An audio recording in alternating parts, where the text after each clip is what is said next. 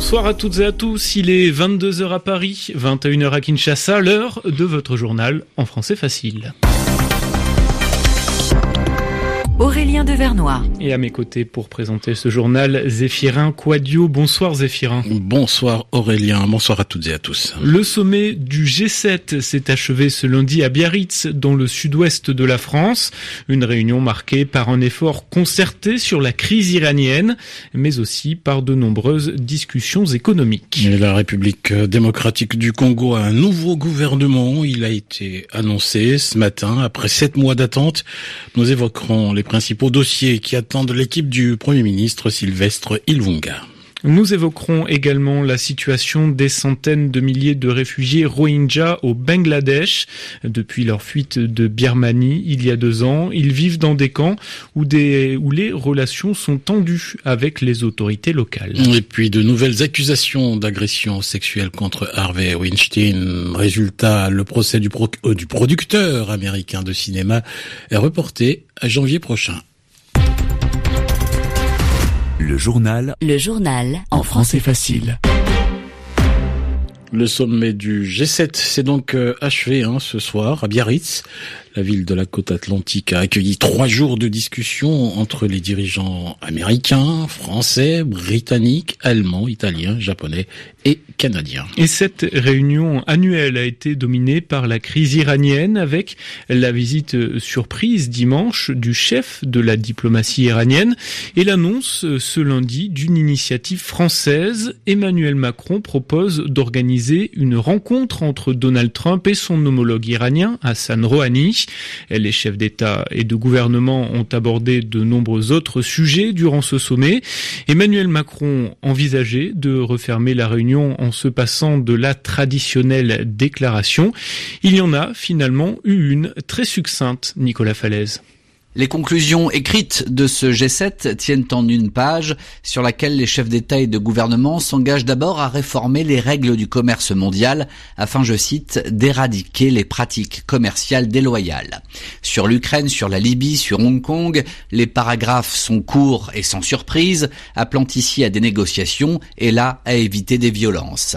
Le texte ne mentionne pas la lutte contre les inégalités dont la France a fait sa priorité durant cette année de présidence du G7 pas un mot non plus sur les questions environnementales, même si elles ont occupé une place importante durant ce week-end de discussion, et que le G7 a débloqué une aide d'urgence pour lutter contre les feux de forêt en Amazonie. Ce sommet de Biarritz s'est déroulé dans une ambiance très différente de celle qui était attendue. Chacun pouvait redouter des moments de tension face à Donald Trump. Au contraire, il accepte pour l'instant l'initiative française sur l'Iran et n'exclut pas une rencontre avec le président iranien Hassan Rouhani. Nicolas Falaise, Biarritz, RFI. Et en 2020, ce sont les États-Unis qui accueilleront le sommet du G7. Donald Trump souhaite l'organiser à Miami, en Floride. À noter que le président iranien Hassan Rouhani a fait part de son intention de participer à une éventuelle réunion avec son homologue américain. Nous devons utiliser tous les outils pour servir les intérêts de notre nation, a insisté Hassan Rouhani, critiqué par l'aile dure du régime iranien après la visite à Biarritz de son ministre des Affaires étrangères. Et ce sommet du G7 a donc été hein, le théâtre de nombreuses négociations, Aurélien. Négociations dont certaines se sont déroulées hein, en, en, marge des discussions officielles. C'est ainsi dans la résidence secondaire du ministre français de l'économie, Bruno Le Maire, située à une trentaine de kilomètres de Biarritz, que se sont tenues les tractations franco-américaines sur la taxation des géants du numérique.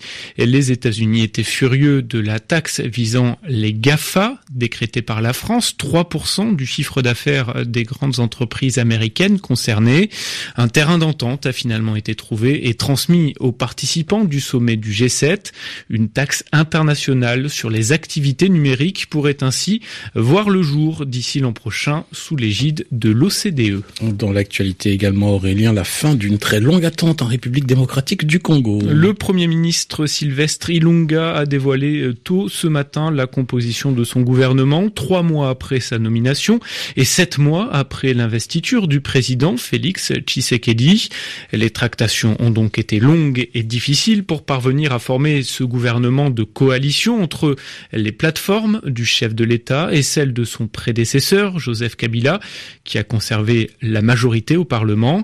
Prochaine étape, l'investiture par l'Assemblée nationale avant euh, de s'attaquer au dossier en souffrance. Plusieurs urgences attendent ainsi les nouveaux ministres, notamment dans les domaines de la santé, de l'éducation et de la sécurité. Correspondance à Kinshasa de Patient Ligodi. L'un des plus grands défis de ce gouvernement sera la mise en route de la gratuité de l'enseignement de base, disposition constitutionnelle et surtout promesse ferme de Félix Tshisekedi. Cette réforme doit être effective de la rentrée scolaire, soit en septembre. Cette responsabilité a été confiée à Willy Bakonga, qui a été nommé ministre d'État en charge de l'enseignement primaire, secondaire et technique. Promoteur d'école, cadre du PPRD, le parti de Joseph Kabila, Willy Bakonga avait déjà été deux fois ministre de la jeunesse et de sport. L'autre défi de ce gouvernement, c'est la lutte contre l'épidémie de la maladie à virus Ebola qui sévit dans le pays depuis plus d'une année et qui a causé déjà près de 2000 morts. Cadre de l'UDPS, Dr André Teni Longondo a été nommé ministre de la Santé. Il aura notamment la charge, au nom du gouvernement et en collaboration avec le secrétariat technique, de trouver le financement pour le quatrième plan de riposte contre l'épidémie. Parmi les urgences, il y a également l'insécurité dans l'est de la RDC. Dans ces secteurs, un proche de Félix Tshisekedi a été nommé vice-premier ministre, ministre de l'Intérieur et Sécurité. C'est Gilbert Kankondé. Il y a aussi Emengoy Mukena, cadre du parti de Joseph Kabila, qui a été nommé ministre de la Défense. Passion Ligodi, Kinshasa et Réfi. Le corps d'un Irakien de 48 ans a été retrouvé sur une plage de Belgique. C'était vendredi dernier. Il s'agirait de l'homme qui avait été repéré il y a dix jours dans la Manche en train de tenter de rejoindre l'Angleterre depuis les côtes du nord de la France. Selon un bilan des autorités françaises, 1451 personnes ont été secourues dans la Manche depuis le mois de janvier alors qu'elles tentaient de rejoindre les côtes britanniques. C'est deux fois plus que durant toute l'année 2018. Et puis au Bangladesh, un réfugié Rohingya a été tué ce lundi par la police qui tentait de l'arrêter. C'est le troisième Rohingya tué en l'espace de trois jours. Cela s'est passé dans un des camps de réfugiés du sud-est du pays, à la frontière avec la Birmanie. Plus de 600 000 membres de cette minorité musulmane poussée à l'exil par l'armée birmane y sont installés depuis deux ans, Christophe Paget. Tout a commencé jeudi avec le meurtre d'Omar Farouk, un responsable de la branche jeunesse du parti au pouvoir, la Wami League. Des centaines de Bangladais en colère sont alors sortis dans les rues, bloquant l'accès au camp et vandalisant des magasins fréquentés par les Rohingyas. Samedi, après une chasse à l'homme dans le camp de Jadimura, la police a indiqué avoir abattu deux Rohingyas soupçonnés d'avoir tué Omar Farouk. Une mise en scène de la police, selon des défenseurs des droits de l'homme qui ont préféré rester anonymes. Ce lundi, un troisième suspect a été abattu après avoir, affirme la police, tiré sur les officiers qui tentaient de l'arrêter. Selon elle, 33 Rohingyas ont été tués par les forces de sécurité bangladaises depuis août 2017 tous étaient accusés de faire de la contrebande de méthamphétamine sur la frontière. En tout cas, les centaines de milliers de Rohingyas qui commémoraient dimanche les deux ans de leur fuite de Birmanie, chassés par l'armée, ne semblent pas partis pour retrouver leur foyer. La semaine dernière, une nouvelle tentative de rapatriement s'est soldée par un échec. Aucun Rohingya n'a accepté de quitter les camps. Ils demandent toujours, entre autres, des garanties pour leur sécurité en cas de retour en Birmanie. Son procès devait débuter dans quelques jours à New York. C'est finalement le 6 janvier 2020 que le producteur de cinéma Harvey Weinstein commencera à faire face à ses juges dans le cadre des poursuites pour agression sexuelle auxquelles il fait face en cause une nouvelle accusation, Éric de Salve. En plus des deux femmes à l'origine de son inculpation pour agression sexuelle, une troisième se joint maintenant au dossier. Il s'agit d'Annabella Sciorra, connue pour son rôle dans la série Les Sopranos. L'actrice accuse Harvey Weinstein de l'avoir violée en 1993. Elle avait déjà témoigné en 2017 dans le magazine New Yorker, mais jusqu'à maintenant, elle ne s'était pas manifestée devant la justice. Ces accusations sont prescrites, mais l'actrice peut néanmoins être entendue sous serment. Objectif, alourdir au maximum le cas de Weinstein en le condamnant pour le chef d'inculpation le plus grave c'est-à-dire agression sexuelle prédatrice. Pour cela, l'accusation devra convaincre le jury de la répétition des agressions. Au total, plus de 80 femmes ont accusé Weinstein, mais le nombre de celles qui seront entendues lors de son procès est encore inconnu. Ce lundi matin à New York, Harvey Weinstein a très rapidement comparu devant le tribunal.